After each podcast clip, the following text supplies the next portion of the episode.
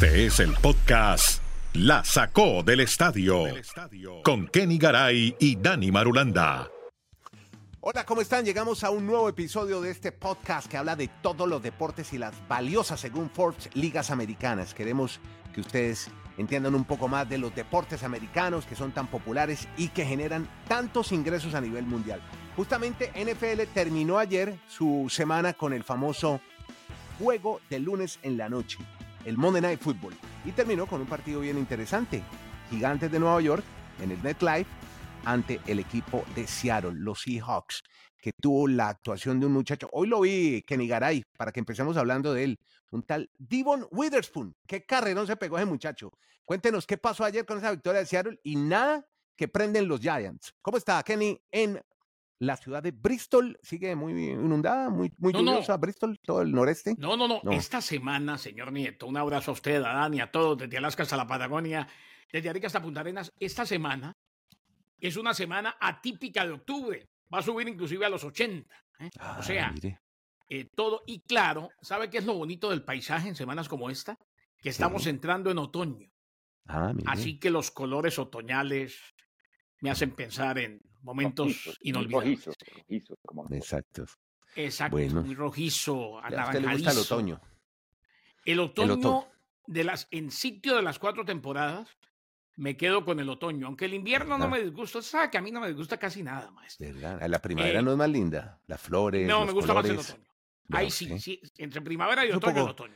Ahí está reflejada su personalidad. El otoño, el otoño del Una patriarca. el una otoño del tarde narrador. otoñal con una Sí. chaqueta no tan gruesa. Al lado Pero- de una fogata y hablando con los amigos y tomando café.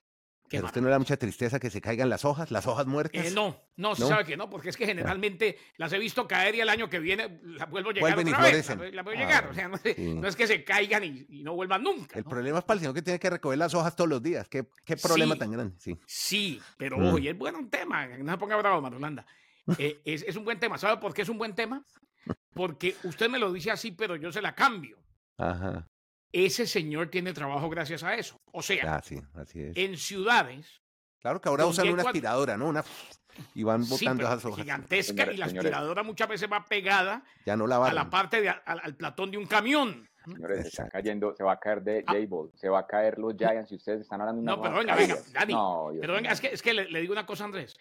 Eh, imagina- ustedes parecen En, ciudades como Miami, donde ustedes vivieron los dos, Dani también Mm. vivió en el, en el noreste y Andrés En el también. otoño. Eh, en ciudades como Miami no hay estaciones, o sea, el que hace el pasto corta el pasto todo el año y de eso vive. Todo el año. Mm, Aquí. O, limpia la hace- piscina. Aquí el Ajá. que corta el pasto eh, también tiene que. Limpiar las hojas lim- Y la nieve. y echar pala en la nieve. Ah, no, ya es Exacto, una máquina. Pero, pero de esa manera tiene trabajo en las cuatro estaciones. O sea Sí. que no, que se vayan las hojas para que sigan trabajando. Bueno, Uy. ahora hábleme de Witherspoon, que nada que ver con la actriz, con Reese Witherspoon, ¿no? No, no tiene nada que ver. Pero bueno, no lo qué sé. jugador tal vez, ese. tal Qué- vez el qué- primo. primo 97 lejano, yardas, el man se atravesó de campo a campo. Increíble. Primo lejano como el que apareció el otro día que dijo que era familiar de Gaviria. Yo soy ter- primo tercero del expresidente Gaviria. Usted no sabe quién soy yo. A ver, eh, esta mañana viendo el Today, me acordé de usted como todos los días, Todos los días, claro. porque mostraron precisamente a Devon. Witherspoon. Y, y es verdad lo que dice Dani. Se están cayendo los Giants, un muy mal comienzo, después de que habían dejado una temporada muy buena el año anterior con Miranda Ball. Anotó el regreso de, intercepción de intercepción de 97 yardas casi al final del tercer periodo. Seattle empató el récord de equipo con 11 capturas y le ganó 24 a 3 a los Giants de Nueva York. Inepta totalmente la ofensiva de los Giants. Y un buen dato, Gino Smith lanzó pase de 6 yardas para touchdown a DK Metcalf al final del primer periodo, después de la captura de Matthew Edwards. Los dejó cerca y Kenneth Walker tercero anotó con un acarreo de una yarda antes del medio tiempo. Tercer duelo consecutivo que ganan los Seahawks. Y el dato, más que dato, es eh, eh, un recorderis, eh, quizás una añoranza. Volvió Gino Smith al McLife, donde tuvo capítulos muy amargos con los Jets de Nueva York. Ahora vuelve como el gran repunte, como el triunfante quarterback de los Seahawks de Seattle que tienen tres ganados y uno perdido. Preocupación y mucha. Estos Giants, si no está el juego terrestre, no tienen ofensiva, pero para nada. Bueno, 24-3 fue el final. ¿Cuánto fue que quedaron? 24 a 3. No, qué barbaridad. Qué palera le pegaron a los gigantes. Bueno, también vienen sufriendo los de New England, ahí cerquita de Nueva York, porque por el tema de la salud, un tema que ustedes mencionan mucho, y viene sufriendo Bill Belichick porque pierde, no, no puede armar el equipo. ¿Qué le está pasando a los Pats? Dani Marulanda en el retiro, ¿cómo le va, hombre? ¿Qué más, Andrés? Abrazos para todos. Pues se están preocupando mucho los Pats porque son dos lesiones muy importantes. En el fin de semana, cuando enfrentaron a los Dallas Cowboys, Cristian González, el defensivo secundario, el esquinero, Hmm. o cornerback, se dislocó el hombro. Y Judon, Matt Ah. Judon, que es el alma de la defensa de los Pats, este jugador que es un cazamariscales, tiene un problema en el bíceps.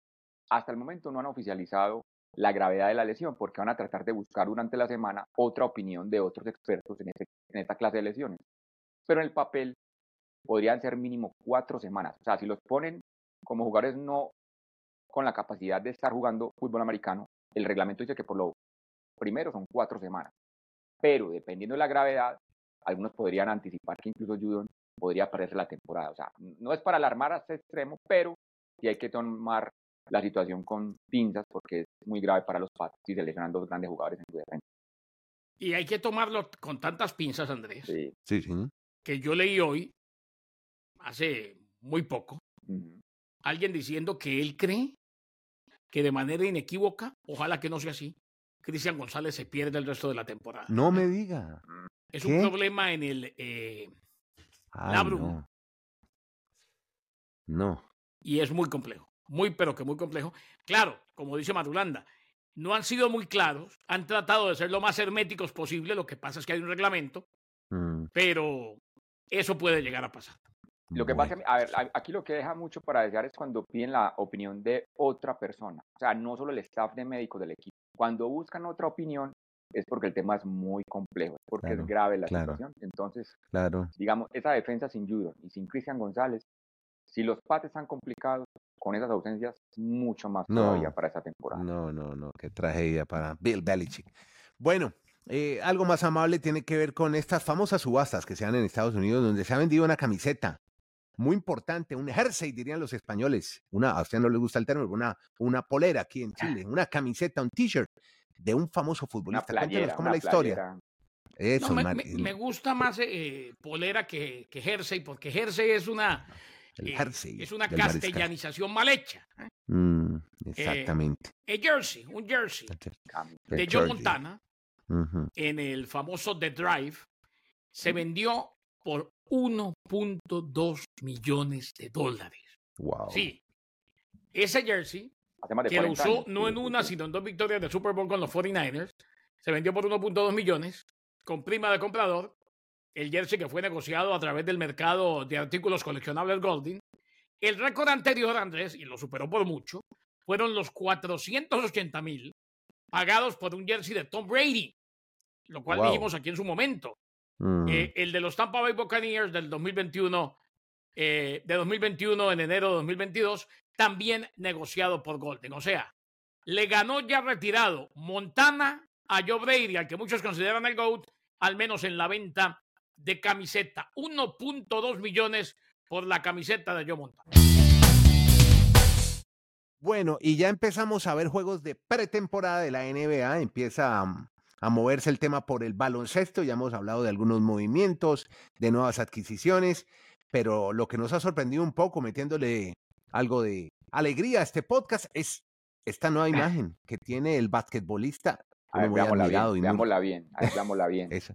Bueno, ¿y ya. eso qué es, ese, ese peinado que es tan raro, yo, hombre. yo le digo lo que Ah, es, es un emo. Es un emo, ¿no? Bueno, Un emo, pues el- es- el- Emo, es, emo. es un, el look emo del amigo de Danny. De Don Jimmy. Oiga, ¿qué le pasó? A Jimmy Butler, el gran Jimmy, que lo vimos la última vez en el US Sí. Open viendo tenis, muy atento a Coco Goff.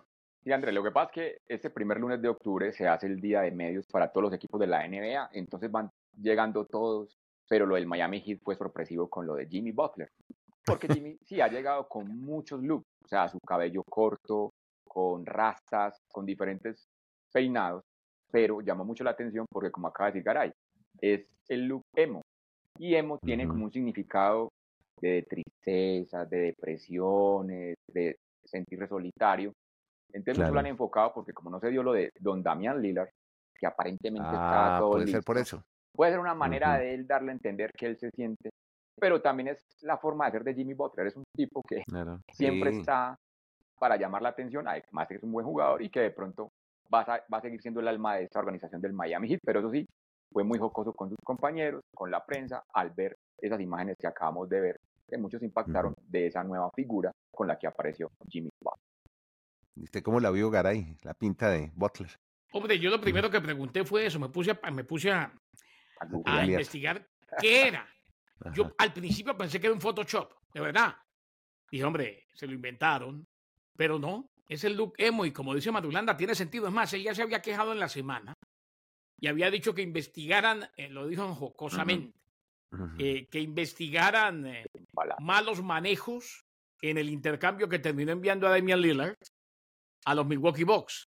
Así pues que él siempre tiene un look diferente. Día de los medios de la NBA. El que no estuvo rapidito es Ricky Rubio. Y otro más. En español. Sigue lidiando con problemas de salud mental. Tiene ah, permiso del equipo. Y otro, y otro que tampoco por eso, fue que antes del Mundial estaba concentrado con la selección española mm. y un día dijo, señores, me tengo que ir. No, no, no estoy, no estoy. y otro que tampoco apareció, no sabemos si por temas de salud mental, pero siempre ha sido muy díscolo, es Harden, la barba. No se presentó con los Sixers, no se presentó con Filadelfia y está anticipando que es que él quiere que lo cambien de equipo que se quiere ir ah, para los Clippers. ¿Otra vez? Otra vez, ah. este muchacho. después de lo que dijo el gerente ya, o el presidente, ya no, eso no tiene vuelta de hoja.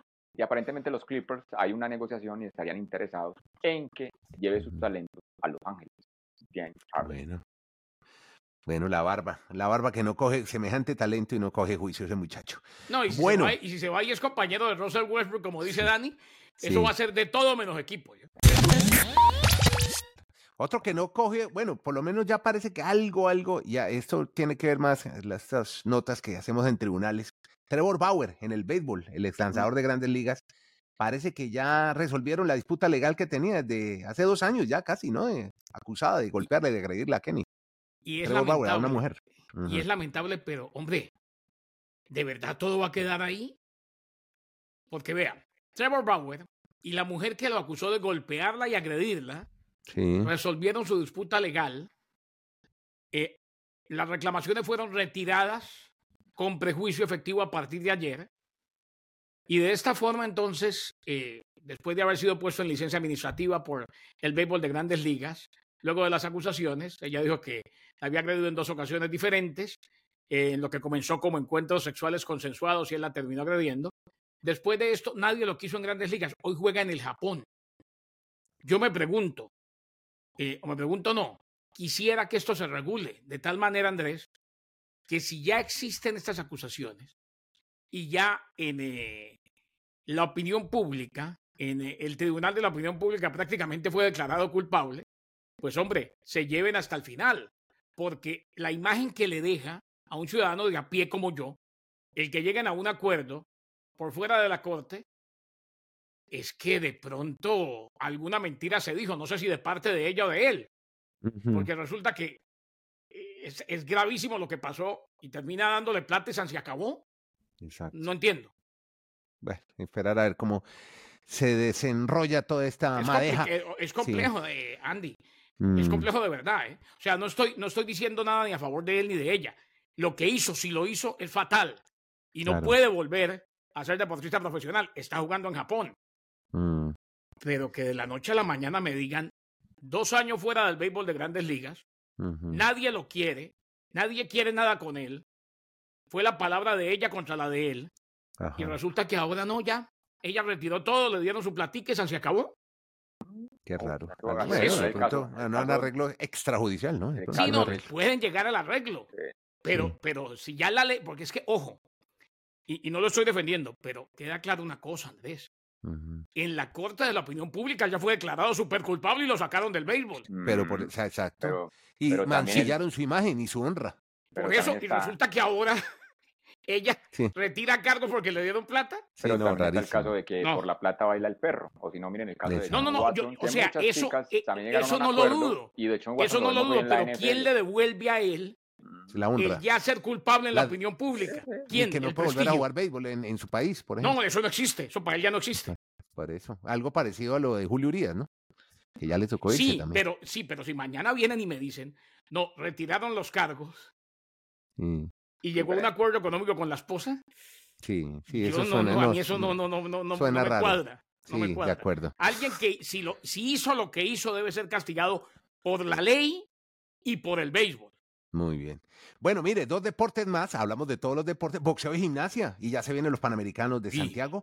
Primero boxeo, Canelo, y el titular dice, más de lo mismo, más de lo mismo, otra vez en Las Vegas, no pasó nada. Sí, Andrés, pasó yo creo que con eso él? es muy claro, eso es muy claro. Claro que si, si usted vende las ideas de que está trabajando con el grupo de Canelo, dice que fue maravilloso, que Canelo fue por Sí, la claro. pelea, que Ah, Canelo pues sí. arrasó, que No, Canelo Dani, la ganó. cantidad de 10 periodistas que trabajan en ese grupo Es y hacen unos análisis como si se hubiera enfrentado a Mike Tyson y a George Foreman puestos en una licuadora. ¿eh? Exacto. Pero si excluimos a esa gente que está involucrada en el mundo Canelo, y sobre todo desde la parte de la prensa, uno ve que todos van a llegar a cuestionar el mismo, la misma situación de que son las mismas peleas. Es un boxeador que no le va a ganar, es un boxeador al que no lo va a noquear. Entonces se está volviendo la repetición de la repetidera, como decimos, todas las peleas de, de- de Canelo. Llegar hasta el último Mm. round, él las va ganando, va controlando. Eso sí, lo que le queda a la historia del boxeo con Canelo, porque algunos todavía lo consideran entre los más grandes de la historia, es Mm, la máquina de dinero que se volvió Canelo. Porque eso sí, sí. es del tiempo en el que estamos. Pero yo estoy de acuerdo con Sí. muchos periodistas que no lo, no lo reconocen ni siquiera como de los más grandes de México. Pero No, por Eso, el- el- uno, el uno tiempo de ellos es David vivirlo. Faitelson, Andrés. Un abrazo a David, les, les dejo muchos saludos, estuve hablando con él. sí. Eh, Se mucho retiró, éxito. ¿no? De fútbol Sí. picante. No, de ESPN en general, mucho ESPN. éxito en su Ah, nueva no etapa con. Televisa. Ah, mire usted, Él qué bien. hoy es comentarista de Televisa, inclusive fue muy emotiva la despedida con José Ramón Fernández Ah, ayer. mire, hombre, un y estuvimos también. hablando con él un rato esta mañana. Ha sido eh, el podcast más her- visto de este, con el de Jerez. Dígale a, dígale a que, por fin- él- que a, que a por fin se le va a salir el, el tono amarillo del América. No, donde va a no, trabajar yo ahora. creo que yo, yo creo que yo creo que allá El va a seguir crema. igual. Eh, yo creo que allá va a seguir igual. Él, él es americanista y él lo, en, en en uno de sus libros él lo confiesa. Él creció amando a las Águilas del América. Después entró en un grupo antitelevisa que, que fue muy exitoso con. TV Azteca y José Ramón Fernández. Pero dicho esto, Ujú. él comenta boxeo y va a boxeo. Claro. estuvo el fin de semana. Y él es de los que, de los que tiene un toma y dame con mucha gente en México, porque él dice lo que dijo Marulanda. O sea, muy bueno que siga ganando y todo, pero no me lo pongan como uno de los ídolos del boxeo mexicano porque no, no, no le hace falta pelo pa' moño, como decimos en, en el pueblo. Claro. Podcast La Sacó del Estadio. Bueno, pero la de la que sí podemos esperar mucho es de Simone Biles. No tiene rival. Ya hablan de una Biles 2. Y además está haciendo una vaina que se llama el Yurchenko Double Pike. ¿Cómo es esa vaina en el Mundial de Amberes, Dani? Simone Biles haciendo historia.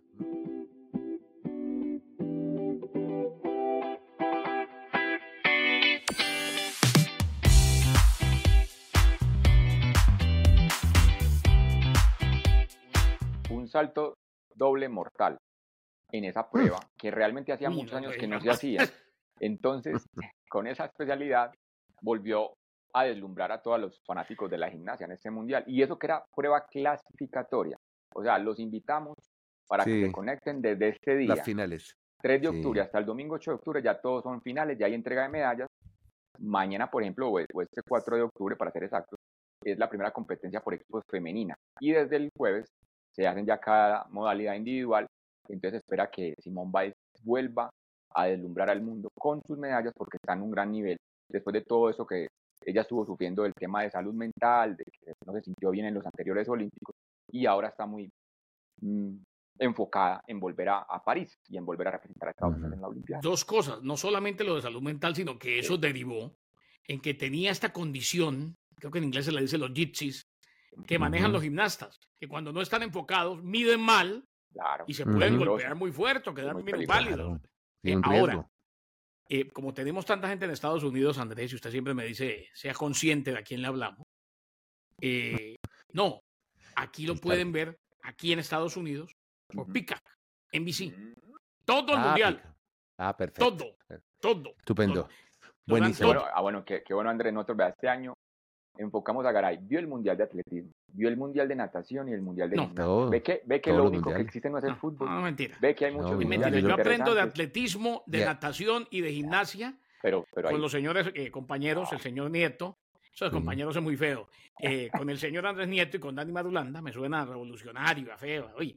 Y, y, y, hombre, eh, yo no veo el Mundial de Gimnasia, simplemente sé que lo dan en pica y que la gente lo está. Porque todo el mundo ahora se metió otra vez al tren de, de Simone Biles. Claro. Y, y, claro, la historia linda, la historia linda en los próximos Olímpicos.